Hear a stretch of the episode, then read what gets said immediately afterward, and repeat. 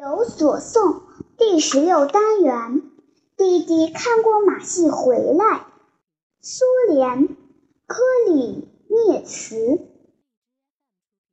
弟弟看过马戏回来，从此我就遭了麻烦。他天天都装猛兽，把我当作扑咬的对象。他一会儿装狮子。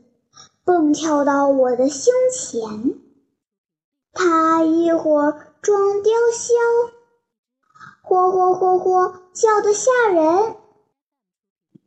昨天他把一双毡靴套在自己的脚上，他说自己是一头大象，踩得我的脚好生疼痛。晚上我躺在床上。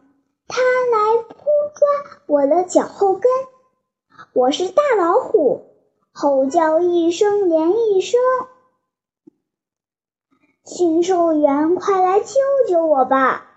快来训训我这个弟弟哟！要不然，总有一天我会被弟弟吃掉。